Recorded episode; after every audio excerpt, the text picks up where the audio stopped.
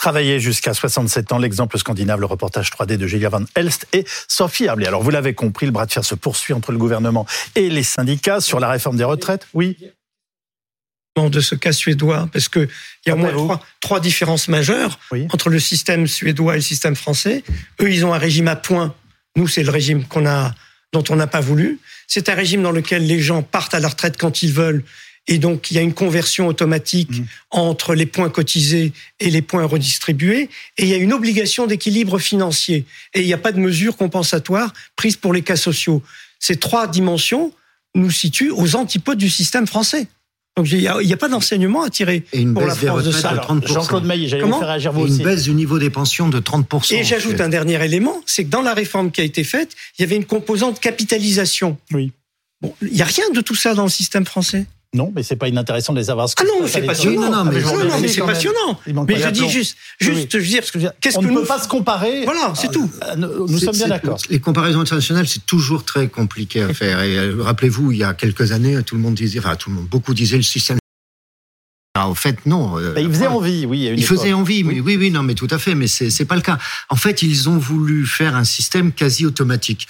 Oui. ça évolue en fonction de l'inflation, de la productivité, de l'espérance de vie, etc. L'évolution démographique. L'évolution démographique. Avec un la crise, obligatoire quand la crise financière de, 2007-2008 est arrivée, ils ont dû repasser au manuel parce que ça conduisait à baisser très fortement les pensions. Donc c'est un système qui marche pas, c'est évident. Alors vous venez de les entendre. Donc Elie Cohen, Jean-Claude Maillet sont restés avec nous, de même que Patrick Martin, président délégué du Medef. Nous sommes rejoints par Colin Champion, qui est président du syndicat lycéen La Voix lycéenne, et Agathe Lambray, euh, journaliste euh, politique de BFM TV. Euh, bon, on a fait le point finalement sur ce reportage tout à fait intéressant, mais pour dire on peut pas se comparer, je vous ai bien compris. Oui.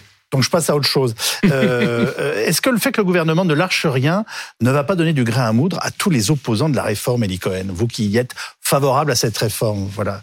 Est-ce que vous pensez qu'il ne serait pas temps de l'amender peut-être un petit peu? Bah, C'est sûr que les oppositions euh, ne vont pas disparaître et le gouvernement ne peut pas abandonner cette réforme. Je veux dire, c'est, je veux dire, cette réforme est l'expression politique de ce qu'il poursuit comme objectif fondamental, c'est-à-dire élever la quantité de travail produite dans ce pays pour à la fois euh, assurer l'équilibre des régimes et éviter la dérive des comptes, et surtout pour permettre que des moyens nouveaux dégagés par cette activité puissent permettre de financer des politiques d'éducation, de santé, de transition démographique, etc. Donc, euh, je veux dire, le gouvernement va tenir sur ses positions. Alors, Agathe Lambray, est-ce qu'à l'Élysée, on redoute une montée en puissance de la mobilisation? Ben, On n'est pas Madame Irma, et comme nous, on aimerait bien savoir euh, ce que ça va donner, mais c'est très difficile à anticiper. En réalité, les, les politiques sont dans le brouillard aujourd'hui. Et d'ailleurs, l'Élysée, l'exécutif avait mal anticipé la mobilisation massive de jeudi dernier. On pensait que la lassitude prendrait le pas sur la colère, et finalement, beaucoup ont été surpris de voir c'est plus de 1 million de personnes dans la rue. Ça dépend d'énormément de facteurs. On se demande donc si la lassitude va l'emporter sur la colère. On observe aussi très attentivement les jeunes, la jeunesse. Hein, ça, ça fait partie des angoisses de l'exécutif. Vous connaissez, c'est la parabole du dentifrice. Les jeunes, quand ils mm. sont sortis du tube, ben, c'est très difficile de les faire entrer dedans. Par ailleurs, il y a quelque chose euh, de récent aussi qui a changé, c'est la perception des Français sur la détermination de l'exécutif. Et ça, c'est très important. On se mobilise rarement pendant très longtemps si on pense que c'est vain, si on pense qu'on n'a pas d'espoir. Or, un sondage Odoxa récemment montre que la part des Français qui pensent que l'exécutif va modifier ou abandonner son projet a largement augmenté. Maintenant, elle est majoritaire, alors qu'avant, les Français pensaient que l'exécutif, de toute façon, ne bougerait pas. Donc ça, ça peut Donc un gain d'espoir, de, de réforme ben, éventuelle. Oui, qui dit plus d'espoir dit euh, potentiellement plus euh, de mobilisation. Par ailleurs, l'exécutif est quand même rentré dans cette réforme d'une drôle de façon. Il pouvait pas euh, plus mal rentrer dedans. On a eu du mal à savoir quel était l'objectif de cette réforme. À la base, c'était la pierre angulaire du financement du programme d'Emmanuel Macron. Cette réforme était censée à financer l'éducation, l'hôpital, et puis finalement, c'est, ce sont des gains qui ne serviront que pour les retraites. Sur la forme, amendement, pas amendement, report de la date de présentation, et puis sur le fond, jusqu'à la dernière minute, on n'a pas su si c'était 64 ou 65 ans, on n'a pas su si la pension minimale serait pour tous ou si elle serait euh, que pour les pour les nouveaux pour les nouveaux nouveaux retraités. Oui. Et donc en fait tout ça a donné le sentiment d'un exécutif un peu faible et un peu prêt à reculer parce qu'ils ont déjà mmh. de confusion et puis finalement ils ont déjà lâché sur pas mal de choses en fait. Donc maintenant effectivement il y a, y a, plus vraiment de grain à moudre. Et évidemment euh, ça donne alors à contrario du grain à moudre pour les syndicats qui continuent de se mobiliser. Euh, quel est le calendrier Magali Chalet?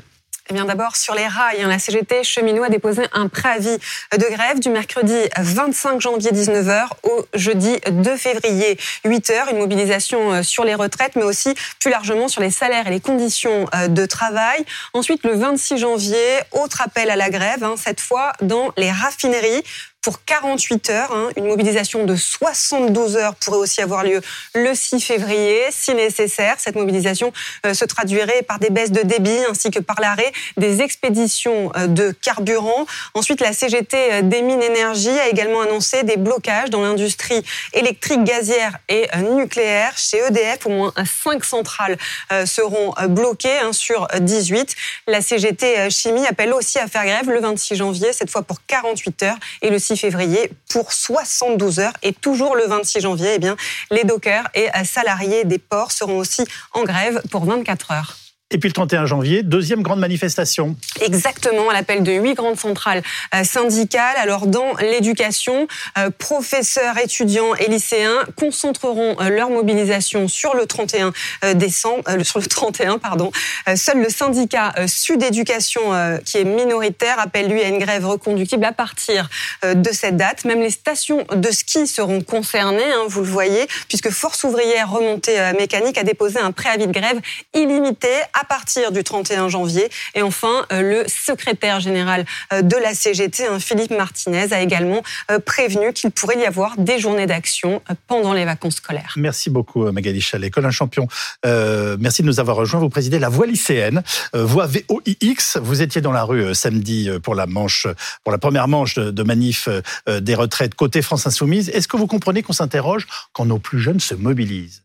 Bah, déjà, je pense qu'on voit un peu plus qu'un tube d'un dentifrice, mais je comprends l'expression et je comprends que le gouvernement ait peur de nous qui craignent la mobilisation des jeunes, parce qu'on voit bien sur les mobilisations précédentes, quand la jeunesse se mobilise, c'est là qu'on entend un peu plus euh, les revendications qu'on porte depuis des années. Là, pour les jeunes, euh, pour résumer un peu les choses, ce qu'on dit depuis des années avec ce euh, et ce qu'a installé Macron, en fait, c'est la sélection à l'entrée de l'université avec parcoursup, c'est une baisse de moyens significative dans l'éducation, des milliers de postes de profs qui sont supprimés, ce qui fait qu'on est aujourd'hui 35-40 par classe. Sur les étudiants, c'est la grande précarité. Donc, euh, ce que je répète moi depuis une semaine, c'est que cette réforme des retraites, c'est la goutte de trop. Et euh, si euh, donc vous préparez la mobilisation du 31, vous évidemment, on la prépare plus que tout. La mercredi, on va être en assemblée générale dans les lycées, dans les facs, avec nos camarades étudiants. la semaine prochaine, ce sera dans la rue. Et l'idée, c'est qu'on se mobilise encore plus fort. on a eu deux signaux la semaine dernière. C'était jeudi, cette et je, je vois que l'humanité l'a titré. Et moi, je reprends ce titre-là. C'était une vraie levée en masse euh, jeudi et, et samedi euh, c'était très grand aussi malgré moi j'étais très surpris d'entendre ce qu'on a dit sur les chiffres on était de, de, de Bastille à Nation alors qu'on n'était pas encore arrivé à Bastille, il y avait encore des gens à Nation. Donc c'est pour dire que c'était immense. Euh, et on était autour de 150 000. Les chiffres sont vrais, moi je l'ai vu de mes propres yeux. En l'occurrence, on reste à 15 000 largement, je le précise, qui est un cabinet indépendant. Et donc je, je ne trancherai pas entre les deux. Euh, on, on, va écouter ce que disait Philippe Martinez, le leader de la CGT, vendredi soir sur BFM TV, et c'est un appel aux jeunes.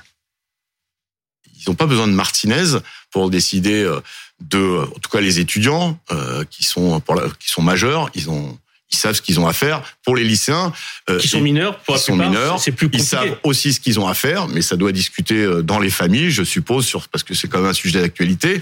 Après. il y a eu quand même dans les épisodes précédents ou dans quelques conflits plus spécifiques, euh, soit aux universités, soit à l'école, beaucoup de répression euh, des sanctions vis-à-vis des jeunes, et ça, il faut qu'on soit attentif. J'ai une question peut-être un peu simple à vous poser, mais que, que signifie pour vous le mot travail? Le mot travail, c'est ce qui nous attend après nos études, mais je pense qu'il faut nous laisser le temps des études. Et on entend beaucoup en ce moment l'idée que euh, on est jeune, on n'a que 18 ans, donc il faudrait mieux se, en gros, se bouger et travailler à 18 ans. Mais on est en train de nous demander euh, de, de, rater nos études. Il y a des les études qui sont euh, qui sont faites sur le travail en même temps que les études, donc ça concerne plutôt les étudiants. Mais je rappelle quand même qu'un lycéen sur toi euh, travaille l'été ou en dehors de ses études. Et eh ben, elle montre que le travail en même temps que ses études pour les financer, ça incite à, l'échec. Et en fait, ça nous ça nous ça nous fait rater nos études globalement. Donc on est en train de nous dire, vous vous commencez pas à travailler et vous vous préoccupez de votre avenir. Bah oui, encore heureux qu'on se préoccupe de notre avenir. Ça nous concerne, ça concerne nos parents, nos grands-parents. Et, et cette question des réformes de la réforme des retraites, ça, ça nous inquiète euh, plus que jamais. On veut pas travailler deux ans de plus pour euh, dégager de l'argent euh, alors qu'il y en a déjà dans les caisses des milliardaires. Je vous présente le, président délégué du MEDEF. Qu'est-ce que vous avez envie de dire à, vous, à Colin Champion, Champion ce soir? Moi, je ne veux pas aller sur un champ politique. J'ai compris que vous manifestiez avec la France Insoumise, qui est évidemment euh, parfaitement. La France Insoumise manifeste derrière nous. Oui, mais enfin, vous êtes ensemble. Mais donc, nous, moi, ma responsabilité, hein, tout simplement, elle n'est pas sur ce champ-là. Je peux à la limite m'exprimer, enfin, je dois m'exprimer d'ailleurs au titre, au titre des, entrepreneurs, des partenaires sociaux. Moi, je, je, pense que ce débat a été mal engagé, ça a été dit d'ailleurs ici même, euh, et qu'en définitive, euh, chacun ne prend pas vraiment conscience de son intérêt ou des risques qu'il court. Moi, je me permets de vous dire, je sais que j'aurai droit à une contradiction que j'entendrai très volontiers, euh, que, euh, en définitive, un des enjeux de cette réforme, c'est précisément de ne pas augmenter les cotisations, dont les cotisations salariales, 40% du financement des retraites, et d'assurer le jour venu des pensions de retraite à peu près décentes. Je, je, vous vois sourire. Je, je suis très impatient. Sur la première chose, je suis d'accord. Sur la deuxième, non. En fait, euh, oui. Euh, bah, L'objectif, c'est de pas vous faire payer ça vous. A été évoqué et... tout à l'heure, pas par le Medef, je ne dirais pas par qui. Euh, on a on a un taux de remplacement en France euh, qui, qui est parmi les plus élevés du monde. Il faut s'employer à ce qu'il reste élevé, parce que sinon, on verra bien que beaucoup de retraités, le seuil de le, le taux de pauvreté, pardon, chez les retraités en France est sensiblement inférieur à ce qu'il est dans tous les autres pays. Ben, je pense que c'est très bien, que c'est un acquis social. Et donc, si collectivement on peut contribuer à ce régime de retraite par répartition se pérennise, je pense que ça n'est pas un mauvais objet. Je, bah, oui, oui, bah, avec plaisir. Pour répondre, moi, sur ce que je vois, à la fois sur ce que, parce qu'on essaie d'écouter un petit peu, même nous lycéens, euh, ce que dit le Conseil d'orientation des retraites, euh, ce qu'on entend, ce qu'on voit comme chiffres aussi euh, qui tournent sur les, les profits qui ont été accumulés ces dernières années.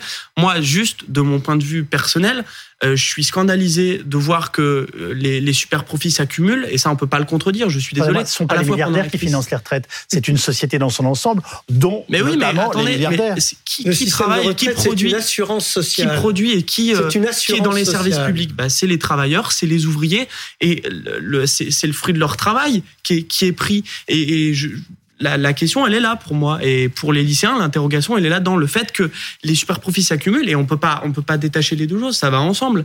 À la fois le fait que d'un côté, bah, l'argent du, du, du, travail, l'argent euh, qui devrait être dans les cotisations, euh, il est dans ceux qui ont déjà le plus et ceux qui ont le moins, on leur demande de travailler deux ans de plus. Donc c'est ça qui est inacceptable. Jean-Claude Maillet. Oui, non, je, je, rappelle quand même que, si j'ai bien vu, les, les, appels à manifester, etc., sont lancés par tous les syndicats de salariés, oui. les syndicats d'étudiants et les syndicats de lycéens. Après, à eux de, de se déterminer. Mais ce qu'il disait, c'est euh, ce que je comprends bien, c'est la goutte d'eau qui fait déborder le vase avec oui. tout, ce qui s'est passé avant. Bon, ça, c'est la responsabilité des, des, uns ou des autres. Moi, je voudrais juste revenir rapidement sur un point. Moi, je suis persuadé que si le président de la République fait cette réforme, Aujourd'hui, c'est parce qu'il ne veut pas être le président de la République qui n'a pas touché aux retraites. Et s'il l'a fait, pour lui, c'est maintenant ou jamais. Parce que dans un an, il aura moins d'autorité. Donc voilà, c'est vraiment, c'est purement politique sa décision. Et y compris dans la majorité, pour avoir des décisions à la majorité, il y en a quand même pas mal qui disent, bon, quoi qu'on puisse en penser, c'était peut-être pas le moment. Alors, euh, est-ce que sans les jeunes dans la rue, vous avez la moindre chance de faire basculer le rapport mais, de force tel qu'il est engagé? Non, non, mais, non, mais je, je, vais vous répondre. Je vais vous répondre. Mais, non, mais ce qui est vrai, c'est que mais la dernière grande mobilisation, mais c'était sur un autre terrain, c'était le CPE que j'ai connu CPE. en 2006. Oui, non, mais les jeunes étaient sortis. non, mais On a fait des débats sur le CPE. Oui, bien sûr. Mais bon, là, j'étais aux responsabilités à l'époque, etc. Mais je pense que la situation aujourd'hui, je et pense, ça concernait directement les jeunes plus, à l'époque. Je suis plus en responsabilité, je suis plus en, dans les débats intersyndicales et tout ça, et j'en ai fait pas mal. Je pense que ils ont dû tirer les leçons de 2010, où il y a eu des sur les retraites là, où il y a eu des mobilisations importantes en 2010, sans trop d'arrêt de travail, et c'est passé. Donc là, ils se disent, si on fait juste des manifs oui. salariés, c'est pas ce qui empêchera le gouvernement de passer. Donc, si il y a un afflux de mobilisation, alors les salariés, bien entendu, et on l'a vu que c'était, au moins la première manif, c'était plus large que les militants, c'était beaucoup plus large, la sociologie des, des, manifestants, si les jeunes viennent. Et si en plus, on fait des arrêts de travail, ben peut-être qu'on gagnera. Voilà, c'est ça l'état d'esprit aujourd'hui, je pense. Parce que en face, il y a une détermination affichée. Euh, et puis, je suis désolé, mais c'est peut-être pas le premier, mais je pense que le président de la République actuelle, il a en tous les cas une chose qu'il n'a pas, c'est la culture du dialogue social. Alors, euh, ça m'amène à une question concernant l'état d'esprit aujourd'hui à l'Élysée. C'est que euh, en, en, plus j'avance dans cette mm. dans ces jours que nous vivons en ce moment, plus on se dit que du point de vue du président Macron, ça devient une réforme incontournable pour lui. C'est ce qui donne un sens autour du mot travail à ces deux quinquennats. Que, que restera-t-il du macronisme sans, sans cette réforme, même si on peut la contester? C'est un peu dans les... bah, c'est exactement ça. Et si bah, Macron ne touche pas aux retraites, il sera le premier président depuis François Mitterrand à ne pas avoir réformé les retraites. C'est pas pour rien qu'on l'appelle la mère des réformes. C'est une réforme extrêmement symbolique et Emmanuel Macron a construit euh, toute son image sur euh, son côté réformateur. Alors si jamais lui, qui se prétend réformateur, ne fait pas cette réforme, effectivement, euh, il, considère que la trace qu'il laissera ne sera pas suffisamment euh, importante. Oui, et donc c'est pour ça que cette réforme est si euh, importante pour lui à titre personnel, pas seulement politique, à titre personnel. Moi, je pense qu'il y a une dimension personnelle, vous avez Bien sûr, et si Emmanuel Macron recule aujourd'hui, ses proches le disent, son mandat est fini. Parce que s'il recule déjà personnellement, son image sera considérablement abîmée. Ensuite, comment continuer à réformer? Après avoir échoué sur une réforme aussi importante, alors que ce ne serait pas le premier échec d'Emmanuel Macron, même si le premier est lié au Covid. Mais enfin, quand même, la réforme systémique, ça a été extrêmement compliqué. Et avec cette nouvelle réforme, Emmanuel Macron voulait faire oublier cet échec et se lancer dans un voilà dans un dans un nouveau combat. Et là il, il entend vraiment le mener euh, jusqu'au bout. D'ailleurs je lui ai posé la question hier euh, lors d'une conférence de presse à l'Élysée. Emmanuel Macron a dit on a déjà fait des ouvertures maintenant il faut avancer vous n'étiez pas d'accord avec cette analyse que nous faisions à caractère politique je, je, suis en, réalité tout à fait d'accord. Ah, pardonnez-moi. Et c'est bien le problème. C'est qu'en Alors, donnez-nous raison, c'est bien. Euh, non, oui, volontiers. C'est bien le problème, c'est qu'en définitive, le, débat actuellement est en train de dériver vers un référendum pro ou anti-Macron. Euh, et alors, c'est la Ve République. Bon, ah, oui. Euh, il, il s'est lui-même très exposé sur ce sujet-là. Je crois qu'on peut le dire. C'est pas le, c'est pas le fond de mon propos. Je, je crois que le vrai sujet n'est pas celui-là. Le vrai sujet, je le répète, c'est de savoir si on veut durablement préserver nos retraites par répartition. Et M. Macron ne sera plus président de la République depuis belle lurette quand le sujet perdurera si on ne l'a pas réglé. le problème, c'est qu'on n'a pas compris le sens de cette réforme. Et ce que je disais tout à l'heure, c'était extrêmement flou. Contrairement à 2010 où Nicolas Sarkozy est passé de 60 à 62 ans, mais les Français ont compris. Aujourd'hui, on, les Français ont du mal à comprendre aussi. Au-delà de ça, si juste je peux me permettre, euh, pourquoi euh, Macron c'est un symbole aujourd'hui dans cette mobilisation? C'est parce que à la fois dans ce qu'on a vu l'année dernière et euh, l'intersyndicale uni et moi j'y suis aux réunions de l'intersyndicale, on parle des revendications des jeunes. Bah parce que Macron, euh, le symbole qu'il représente aujourd'hui, c'est c'est son bilan dans l'éducation, c'est le fait qu'il ait détruit le bac national, c'est le fait qu'il ait supprimé des, des, moyens dans l'éducation, le fait qu'il ait enlevé des places dans l'enseignement supérieur alors qu'on en avait de plus en plus besoin. Là, il nous parle d'une réforme de la voie professionnelle, donc c'est pour ça en fait que Macron c'est le symbole aujourd'hui. C'est le symbole de la régression sociale. Il y a des revalorisations des salaires des profs, hein. mais enfin bon, je, je lance pas le débat mais je me dois de vous le faire remarquer. Par de l'équité pour le bilan du président Macron. Pardonnez-moi. Je voudrais qu'on écoute Eric Becker, qui est délégué ah, FO euh, des remontées mécaniques. C'est plutôt les salariés actuellement qui sont pris en otage par des mesures qui correspondent pas tout à fait, particulièrement aux saisonniers, euh, qui sont bien évidemment les nouvelles mesures euh, mises en place pour les retraites, mais euh, aussi, et c'est ce qui nous préoccupe particulièrement et qui va faire, je pense que beaucoup plus vont euh, participer à une éventuelle grève au mois de février, euh, c'est le chômage. la mise en application de, de, du nouveau système, d'obtention de l'allocation chômage perturbe énormément les salariés. Oui, et les deux mis bout à bout, bien évidemment, ben, font que la mobilisation va, à mon sens, augmenter euh, et que, comme on nous reproche souvent, euh, on va prendre les gens en otage. Et je pense que si on avait été écouté avant, on n'en serait pas là. Euh, la CGT est sur la même ligne. Mm. vous les comprenez? C'est la, situation. Est-ce que vous comprenez qu'on soit déçu de ne pas pouvoir partir en vacances, de ne pas pouvoir prendre le train et de ne pas pouvoir éventuellement skier Pour les syndicats, quels qu'ils soient dans une période comme ça, c'est de se donner tous les moyens pour gagner sans perdre le soutien de la population. Donc c'était du fil du rasoir aussi, en permanence pour les organisations. C'est bien de le dire comme ça. Oui, non, mais pour les organisations syndicales, c'est du fil du rasoir en, permanence. Maintenant, je redis ce que j'ai dit tout à l'heure. Si on fait juste des manifs, eh ben le gouvernement, il dit bon, il va compter les manifs et puis il continuera. Donc il y a un problème. Mais quand il quand c'est un bras de fer, c'est qu'il y a une détermination inébranlable droit dans ses bottes d'un côté. Donc à partir, moi je trouve franchement qui discutent avec, euh, dans le cadre du Parlement, c'est tout à fait normal. Mais je trouve, par exemple, bah c'est personnel, ce que je dis, anormal qu'en ce moment, il n'y ait pas de contact, y compris avec les syndicats. Je trouve ça anormal. Elie Cohen oui, moi, si vous voulez, je suis très frappé de constater que à aucun moment dans notre conversation on a évoqué le fait que travailler plus, augmenter la production, ça a une vertu en soi. C'est tout à l'heure, j'ai donné les comparaisons internationales qui montraient euh, le problème de la France, mais indépendamment même de ces comparaisons internationales, le fait qu'on travaille plus, qu'on produise plus, qu'on ait un PIB plus élevé, c'est quelque chose qui devrait nous réjouir, parce que ça veut dire que nos différentes politiques publiques sont plus soutenables et compte tenu du fait que tout le monde est d'accord pour dire qu'on a besoin de plus de médecins, de plus d'infirmières, de plus de d'éducateurs, etc. Le fait de savoir qu'on va dégager des marges de manœuvre supplémentaires en travaillant plus et en ayant une activité plus importante, ça devrait nous réjouir. Il y a le gouvernement n'a pas fait une grande publicité là-dessus, mais si sa réforme est menée à bien, oui indépendamment de ce que je vous ai dit tout à l'heure sur les équilibres budgétaires hum du régime de retraite, il y aura 10 à 11 milliards de PIB supplémentaires, de richesses supplémentaires. Et cette richesse supplémentaire, eh bien, elle aura généré au passage plus d'impôts, plus de recettes pour l'État et donc plus de possibilités d'agir dans des domaines qui sont reconnus par tous les Français comme prioritaires, à savoir, encore une fois, l'éducation, la santé et la transition énergétique. J'ai envie de vous dire, ça passe pas comme message visiblement. Dernier mot sera pour vous. Euh, je crois même que c'est 10 ou 11 milliards, de recettes fiscales et sociales et non pas de PIB supplémentaire. C'est-à-dire à peu près le double en PIB. Et ça, c'est très vertueux pour tout le monde. Est-ce que cette partie de bras de fer ne vous inquiète pas, vous, au MEDEF? J'ai envie de vous dire, je pense quand même que ça va vous retomber dessus à un moment ou à un autre. Ah bah si, oui, oui, probablement. Bah voilà, probablement. Mais, mais faut-il pour autant euh, renoncer à nos convictions Nous, on n'est pas, à nouveau, on n'est pas dans le champ politique. On est convaincu que cette réforme est nécessaire, euh, qu'il y a déjà un certain nombre d'accommodements, d'ajustements qui ont été opérés et qui sont fondés. Nous non plus. Hein, on est pour la retraite à 60 ans. Voilà. Aussi bien nos jeunes étudiants que le MEDEF. et si c'était pas le cas, ça serait se tirer une dans la tête. En ah attendant, c'est la cité, c'est la vie de la cité. Il y a des déficits sociaux, il y a des déficits publics, il y a une pression sur la dette française, on a des taux d'intérêt qui augmentent. Si on on continue sur cette lancée, on, connaîtra des jours beaucoup plus difficiles encore. Donc je vais pas dire c'est un point de passage obligé, mais on l'assume.